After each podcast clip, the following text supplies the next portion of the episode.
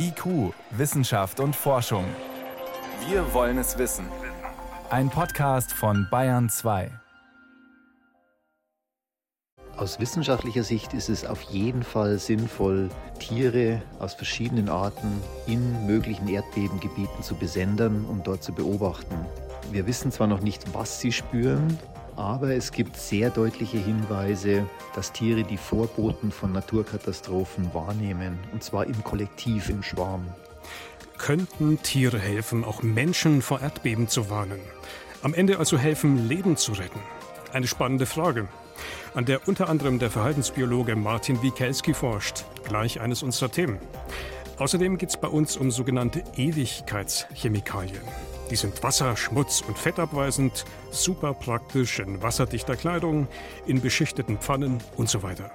Sie könnten jetzt aber verboten werden.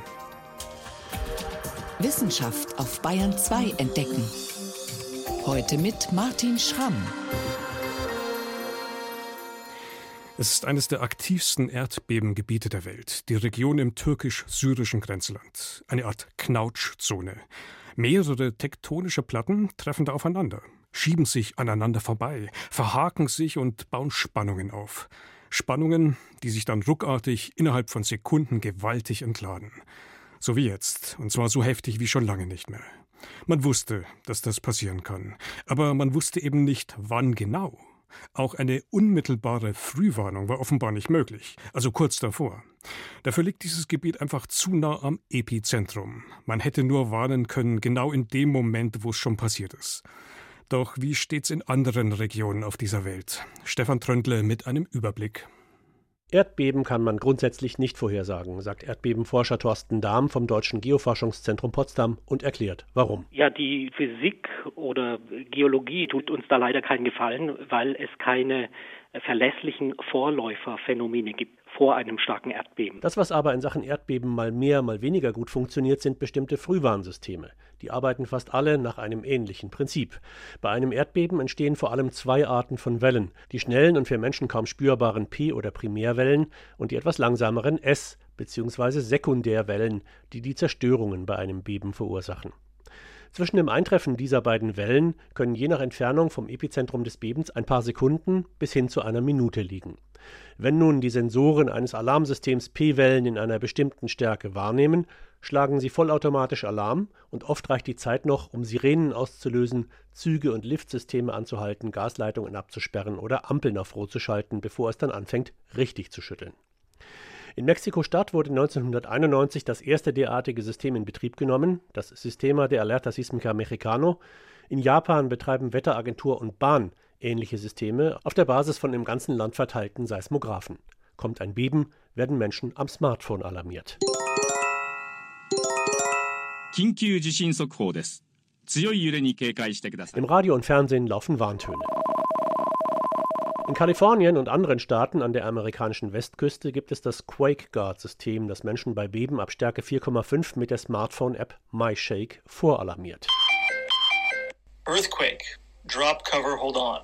Shaking expected. Shaking expected. Gleich geht's los. Die Uni Berkeley hat sogar Versuche gestartet, die Bewegungssensoren in Smartphones über diese App zur Alarmierung zu nutzen. Melden sich viele Handys zur gleichen Zeit, deutet das auf ein Beben hin. Nur liefern eben all diese Systeme keine Vorhersagen. Sie weisen nur darauf hin, dass innerhalb sehr kurzer Zeit ein Beben kommen wird. Versuche, die Beben vorauszusagen, gibt es viele, genau sind sie aber alle nicht. In Italien brachte es ein Erdbebenforscher zu einer gewissen Berühmtheit, der am Freitag, den 4. April 2009, ein schweres Erdbeben in der Region Sulmona in den Abruzzen vorhergesagt hatte. Italiens oberster Katastrophenschutzchef Bertolaso beschimpfte den Wissenschaftler noch am gleichen Abend öffentlich als Vollidioten. Zwei Tage später bebte die Erde im rund 50 Kilometer entfernten L'Aquila. Das Beben der Stärke 6,3 forderte damals mehr als 300 Tote. Der Forscher hatte vermehrten Austritt des Edelgases Radon gemessen, das vor größeren Beben oft aus der Erde austritt, und ein merkwürdiges Verhalten von Kröten beobachtet, die sich fünf Tage vor dem Beben von ihren Laichplätzen zurückzogen.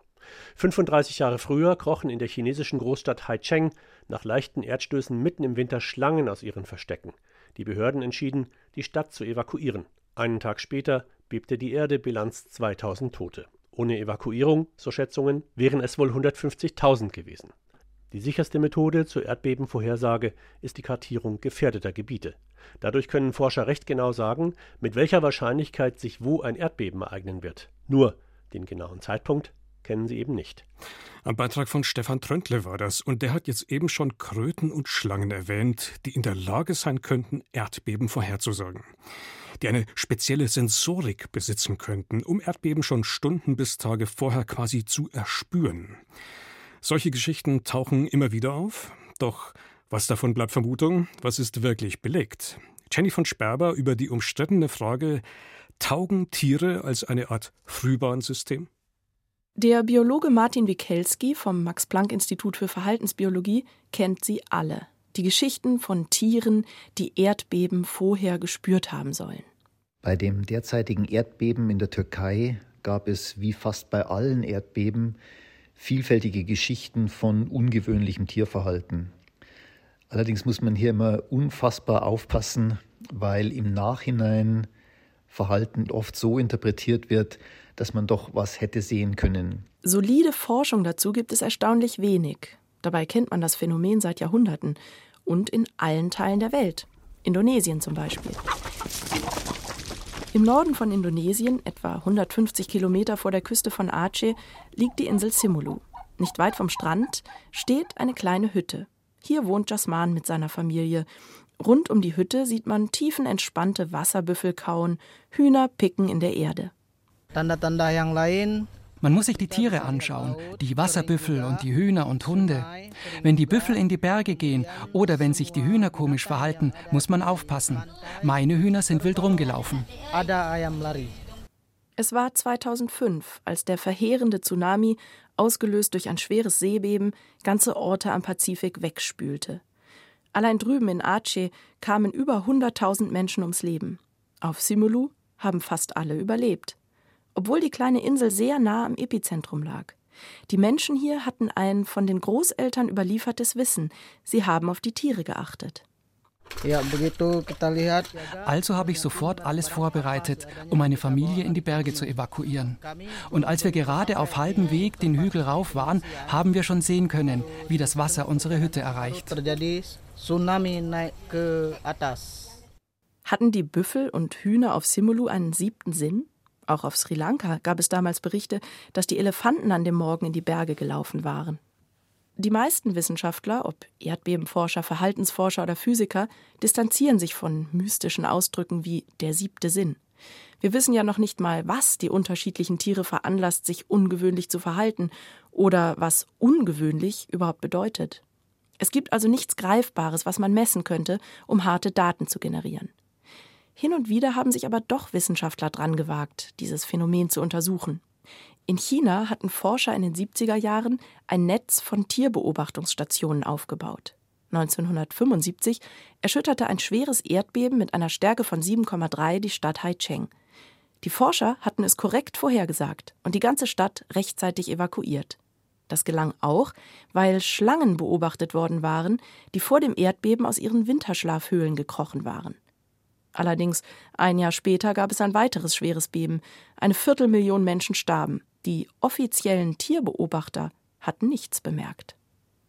In den 70ern interessierte sich auch ein Europäer für das Phänomen. Als der Physiker Helmut Tributsch nach einem schweren Erdbeben in Italien die Menschen dort befragte, hatten auch die das ungewöhnliche Tierverhalten vor dem Beben beobachtet. Dabei verlassen vor allem erdbewohnende Tiere, also Mäuse, Ratten, Wiesel, aber auch Fledermäuse ihre Behausungen, rennen ins Freie. Dann Haustiere reagieren sehr aufgeregt. Geflügelt zum Beispiel Hühner fliegen in die Bäume, Pferde versuchen aus den Ställen auszubrechen. Also es sind Phänomene dieser Art. Tributsch versuchte eine plausible Erklärung zu finden. Interessant war, was Satellitendaten per Infrarotaufnahmen später zeigten. Vor Erdbeben erhöht sich offenbar die regionale Temperatur rund ums Epizentrum. Man glaubt, dass Gase aus der Erde austreten vor dem Erdbeben und eine Art Treibhausphänomen erzeugen. Und das erkennt man von oben her als eine Aufwärmung. Tributsch entwickelte eine Hypothese, nämlich dass sich vor Erdbeben Aerosole in der Luft positiv aufladen, ähnlich wie beim Föhn am Alpenrand. Manche Tiere könnten solche Phänomene spüren. oder andere Phänomene, die damit zusammenhängen. In Japan hatte man beobachtet, dass Fische vor Erdbeben aus dem Wasser springen. Welse galten dort traditionell als eine Art Erdbebengott. Um die Jahrtausendwende experimentierte Motoji Ikea, ein japanischer Physiker, im Labor mit Welsen und elektromagnetischen Wellen, und er konnte zeigen, wie empfindlich die Fische reagierten. Elektromagnetische Wellen werden auch mit Erdbeben in Verbindung gebracht. Doch auch Ikea wurde für seine Forschung häufig belächelt. Dabei wissen Wildtierbiologen, dass auch Rehe oder Füchse ein feines Sensorium haben, beispielsweise was Witterungsveränderungen angeht. Sie gehen davon aus, dass die Tiere auf einen Wechsel von elektrischen Ladungen in der Luft reagieren können und so Wetterumschwünge wie einen aufkommenden Föhn vorausspüren können. Nur, wie können wir das Verhalten der Tiere aufgrund so diffuser Phänomene zuverlässig messen und beobachten? Martin Wikelski versucht mit neuester Technik genau das. Er versieht Vögel, Elefanten oder Fledermäuse mit kleinen Sendern, die dokumentieren, wohin und wie sie sich bewegen. Er findet es sinnvoll, diese Forschung weiterzutreiben und Tiere aus verschiedenen Arten in möglichen Erdbebengebieten zu besendern und dort zu beobachten. Wir wissen zwar noch nicht, was sie spüren, wie sie es spüren und wann sie es spüren, aber es gibt sehr deutliche Hinweise, dass Tiere die Vorboten von Naturkatastrophen wahrnehmen, und zwar im Kollektiv, im Schwarm. Mit solchen Datensammlungen über viele Jahre hinweg könnte man möglicherweise zusätzlich zu den seismologischen Beobachtungen eines Tages Tiere als Frühwarnsystem nutzen. Ein Beitrag von Jenny von Sperber war das. Sie hören Bayern 2, es ist gleich 18.17 Uhr. Bayern 2. Wissenschaft schnell erzählt. Und das macht heute Johannes Rostäuscher. Wir starten mit einem schönen eisigen Thema mit Eiszapfen. Ja, die bergen offenbar Geheimnisse. Und zwar sind sie manchmal an der Außenseite gewellt vor allem wenn sie zum Beispiel an den Stoßstangen Stangen von Autos runterwachsen. Und da wollte jetzt die Uni Amsterdam wissen, warum die diese Wellen haben und haben da erstmal eine Eiszapfenmaschine gebaut und herausgefunden, dass die bei minus 15 Grad am besten wachsen und dazu braucht es sehr wenig Wasserfluss, ungefähr die Menge, wie wenn ein Wasserhahn alle drei Sekunden tropft. Dann wird es der schönste Zapfen. Wenn zu viel Wasser fließt, dann wird es eisig am Boden. Bei zu wenig Wasser kriegen die manchmal sogar so eine Stalagmitenform, also unten breiter. Jedenfalls das ist eine richtige Wissenschaft offensichtlich. Also die Frage war jetzt aber, wie ist es mit den Wellen? Wann kommen die, wann kommen die nicht? Die entstehen offenbar, wenn Salz im Wasser drin ist. Ein bisschen Salz ist ja immer im Wasser, wenn es nicht destilliert ist. Natürlich bei den Eiszapfen, den Autostoßstangen mehr. Hm, von der Straße, ne? Doch genau. Und das wird jetzt beim Gefrieren vom Eis nach außen gedrückt, das Salz. Und da konzentriert es sich jetzt in einer dünnen, flüssigen Wasserschicht. Und die fließt dann so dahin. Dauert länger, bis es gefriert. Wasser senkt ja die Gefriertemperatur. Und durch das längere Fließen entstehen diese kleinen Wellen wahrscheinlich, weil immer wieder Wasser anfriert, aber auch das Wasser weiterhin außenrum nachfließt. Das ist wahrscheinlich die Begründung einer neuen Disziplin, die Eiszapfenwissenschaft. Und Eiszapfen aus destilliertem Wasser übrigens sind völlig glatt. Es gibt den schönen Ausdruck von der Schwarmintelligenz. Der hat möglicherweise eine zusätzliche Bedeutung. Das menschliche Gehirn funktioniert offenbar bei manchen Vorgängen ähnlich wie ein Fischschwarm behaupten jedenfalls Hirnforscher der Unis in Berlin, die das zusammen mit Gewässerökologen untersucht haben. Also das heißt Teamwork. Teamwork auch der Forscherschwärme. Und die sagen, sowohl der Fischschwarm als auch das Hirn arbeiten am effektivsten an der Schwelle von Ordnung zum Chaos. Mhm. Die These gibt es beim Gehirn schon länger. Die Nervenzellen arbeiten synchron an irgendeiner Aufgabe, also Ordnung, aber dazu kommen ständig kleine Reize von außen, die sich dann sofort so fast schon lawinenartig nach innen fortsetzen, also was immer ein kleines Chaos in die Ordnung bringt. Bleibt die Frage, was hat das mit den Fischen zu tun? Jetzt haben die Gewässerökologen schon länger beobachtet, dass zum Beispiel Schwefelmollis, die leben in Schwefelquellen in Mexiko, ein besonders ungewöhnliches Schwarmverhalten haben. Die schwimmen so in Solaolas. Mhm. Haben jetzt eine Analogie gesucht zum Gehirn. Ist das vergleichbar vielleicht? Und? Gibt es eine Analogie? Sie sagen ja, die Fische haben quasi Innenordnung, sind aber außen permanent zum Reiz empfänglich, nämlich ob Raubvögel auftauchen, ob die nur drüber fliegen, schon zum Sturzflug ansetzen oder ob die sogar schon eintauchen und reagieren dann quasi wie das Gehirn. Von außen kommt der Chaosreiz, der sich dann lawinenartig fortsetzt und die Ordnung, die ja auch herrscht, in eine neue Richtung zwingt. Das heißt erstaunliche Analogien. Und weil wir schon bei den Fischen sind, jetzt noch zu einer anderen Fischart, der Putzerlippfisch. Habe ich noch nie gehört, den Namen.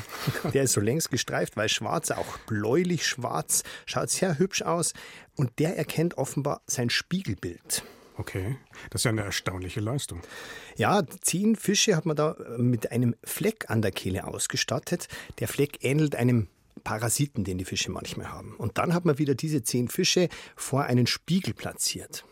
Und alle zehn haben sofort reagiert und wollten den Parasiten loswerden. Und zwar reiben sie sich dann am Boden und die mit keinen, die keinen Fleck am Hals gehabt haben oder keinen Spiegel im Wasser, haben überhaupt nicht reagiert. Aber eigentlich klarer Fall. Also offensichtlich haben die sich selbst im Spiegel erkannt.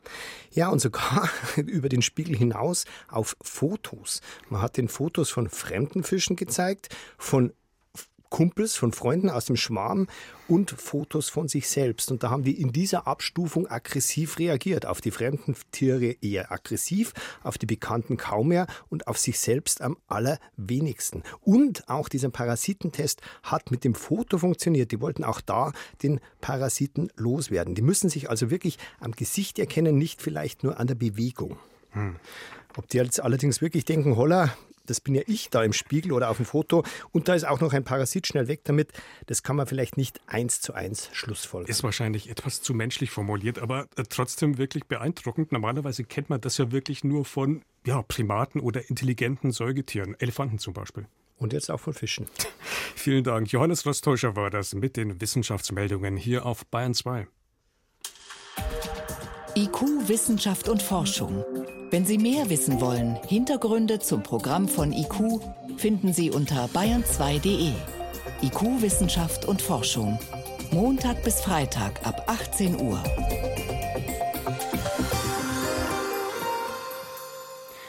Sie sind wasser-, schmutz- und fettabweisend und daheim im Alltag einfach praktisch. In wasserdichter Kleidung, beschichteten Pfannen, Kosmetik, Verpackungen für Fastfood und so weiter. Es geht um sogenannte PFAS, bekannt auch als PFC, beziehungsweise als Ewigkeitschemikalien. Gegen diese Chemikalien tauchten in den vergangenen Jahrzehnten allerdings auch immer wieder Bedenken auf. Die könnten schädlich sein für Umwelt und Gesundheit. Jetzt sind Deutschland und vier weitere EU-Länder aktiv geworden und haben einen drastischen Vorschlag unterbreitet. Sie wollen PFAS verbieten. Und das würde bedeuten, es müssten Alternativen für unzählige Anwendungen gefunden werden. Frage dazu an meine Kollegin Renate. Äh, Renate, PFAS, das klingt kompliziert. Was genau ist das eigentlich? Ja, das klingt dann allerdings noch komplizierter. Per- und polyfluorete Alkylsubstanzen, das sind also Substanzen, die viel Fluor enthalten oder komplett mit Fluor gesättigt sind. Hm. Bekannt sind die auch als sogenannte Ewigkeitschemikalien. Das klingt schon griffiger. Ja, weil nämlich diese Fluorverbindungen extrem stabil sind, heißen die so. Deswegen haben sie ja auch diese tollen Eigenschaften, wegen denen wir sie benutzen. Und das heißt eben, die sind durch natürliche Einflüsse in der Umwelt, also durch Bakterien oder durch UV-Licht, nicht kaputt zu kriegen. Nur in der Müllverbrennungsanlage werden PFAS zerstört. Und das heißt eben auch, alle PFAS, die jemals, und das heißt seit den 50er Jahren produziert wurden und die nicht in einer Müllverbrennungsanlage Anlage gelandet sind, die sind noch da. Und wo? Überall. Um uns herum im Staub, im Waldboden, im Wasser, in unserem Körper, in den Pinguinen am Südpol, im Regen, in Nepal weil sie so stabil sind, werden sie eben auch um die ganze Welt transportiert. Das sind meistens keine hohen Konzentrationen, außer an Hotspots, wo zum Beispiel durch die Industrie PFAS in die Umwelt gelangt sind. Und es gab dazu ja auch einige BR-Recherchen, die auf diese Hotspots hinweisen konnten. Ja, ein Hotspot war der Militärflugplatz in Manching. Da waren es Feuerlöschschäume, die in die Umwelt gelangt sind. Und das andere war der Chemiepark Gendorf in Altötting. Da wurden solche Stoffe hergestellt, sind in die Umwelt gelangt, ins Wasser. Die Leute haben es mit Leitungswasser aufgenommen und hatten dann hohe Werte im Blut. Aber man hat dann Aktivkohlefilter eingebaut in die Trinkwasserbrunnen und man sieht inzwischen den Erfolg, die Konzentration im Blut der Anwohner geht zurück. Da sind wir jetzt dann schon bei der zentralen Frage, nämlich Was weiß man denn über die möglichen Gesundheitsrisiken, die von diesen Substanzen ausgehen könnten? Das sind einige. Ein Teil der Substanzen scheiden wir wieder aus, das hat man in Altötting gesehen, aber ein Teil bindet an Proteine, bleibt im Körper. Es kann zu verschiedenen Krebsarten kommen, zu Krankheiten im Bereich der Leber oder der Schilddrüse. Dann bei ungeborenen Kindern kann es zu einer Frühgeburt kommen oder zu einem geringeren Geburtsgewicht. Es gibt hormonelle Störungen wie ein früheres Einsetzen der Pubertät und zum Beispiel auch, dass Impfungen schlecht schlechter wirken. Klingt alles nicht wirklich gut. Nein, aber wir müssen bedenken, es geht ja nicht nur um uns. Es geht ja um die gesamte Biosphäre. Es geht um die Umwelt. Wir scheiden es aus dem Körper zum Teil wieder aus. In der Umwelt bleibt alles da. Und es reichert sich im Verlauf der Nahrungskette an. Gibt es da Beispiele dafür? Ja, zum Beispiel aus Baden-Württemberg. Da hat man es in einem Wald beobachtet. Da waren die Regenwürmer mit PFAS belastet. Die wurden von Spitzmäusen gefressen. Das heißt also, alle PFAS aus den Regenwürmern, die eine Spitzmaus gefressen hat, hatte sie im Körper. Und dann kamen Wildschweine und haben mehrere Mäuse gefressen. Dann hatten die die gesamte gesamte PFAS-Last aus den ganzen Mäusen in sich. Und da hat man dann gesehen, es gibt Wildschweinleber, von der dürfte man nur drei Gramm essen, um die empfohlene maximale Menge PFAS für eine Woche aufzunehmen. Hm. Das klingt jetzt so, als ob es da schon Erkenntnisse über mögliche Grenzwerte gibt. Ist es tatsächlich so? Naja, es gibt nur Empfehlungen, wie zum Beispiel eben so und so viel sollte man maximal essen.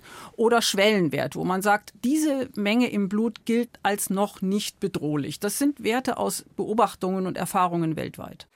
Natürlich ist auch die Frage, wie stark können diese Konzentrationen eigentlich in Deutschland sein, aufgrund dessen, was wir aus der Umwelt, aus der Nahrung zu uns nehmen. Also es gibt etliche Blutuntersuchungen und die haben in Deutschland noch keine Werte gezeigt, die man für bedrohlich hält. Jetzt kommt Bewegung in das Ganze. Die EU will PFAS verbieten. Da ist die Rede von erstaunlichen 10.000 Verbindungen, um die es geht. Ja, und die werden gar nicht alle einzeln benannt, denn das ist eine ganz neue Art, für so ein Verbot. Man hat eine chemische Definition. Man sagt, die Verbindungen, die diese und jene Kriterien erfüllen, die werden verboten. Und die Kriterien, das ist die Verbindung zwischen Kohlenstoff und Fluoratomen, die wahnsinnig stabil ist. Deswegen sind die PFAS ja so schwer abbaubar. Und man sagt, alle Chemikalien, die diese Kriterien erfüllen, die werden jetzt verboten. Alle PFAS. Und da kommt man eben auf diese wahnsinnige Zahl von mindestens 10.000. Und das Gute daran ist, wenn nächstes Jahr ein neues PFAS erfunden wird, erfüllt das ja auch diese Kriterien und ist dann gleich mit verboten, obwohl man das im Moment noch gar nicht kennt. Also man will gewappnet sein für die Zukunft. Jetzt ist das Ganze bisher aber nur ein Vorschlag. Es ist noch kein Verbot. Nein, und dieser Vorschlag, der wird jetzt verschiedenen Kommissionen bei der ECHA, bei der Europäischen Chemikalienagentur vorgelegt und auch einer externen wissenschaftlichen Expertengruppe. Das Ziel ist, einen Gesetzesvorschlag nächstes Jahr der EU-Kommission vorzulegen. Und wenn alles gut geht, könnte das Verbot 2026 in Kraft treten. Aber dann gibt es noch ein paar Übergangsfristen. Das tritt ja nicht von heute auf morgen in Kraft. Hm. Aber fest steht, man muss sich jetzt schon Gedanken machen, man braucht jede Menge Ersatzstoffe. Und ich kann mir vorstellen, dass die Industrie nicht begeistert sein wird.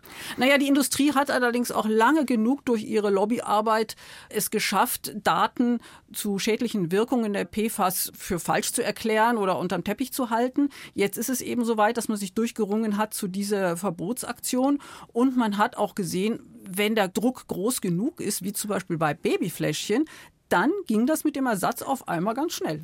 Dennoch frage ich mich, kommt dieses Verbot am Ende vielleicht doch einfach viel zu spät? Ja, ich glaube schon, dass es zu spät kommt, denn die ganzen PFAS, die in der Umwelt sind, die sind da eben jetzt und richten ihren Schaden an. Aber man könnte auch sagen, besser jetzt als noch später, denn es kommt ja stündlich sozusagen was dazu.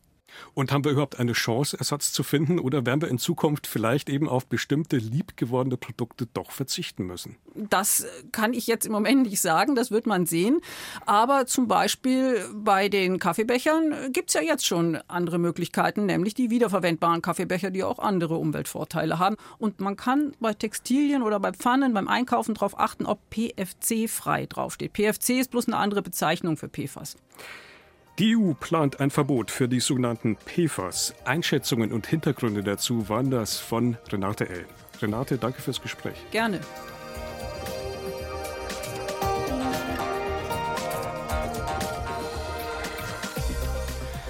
Und damit geht IQ für heute zu Ende. Im Studio war Martin Schramm.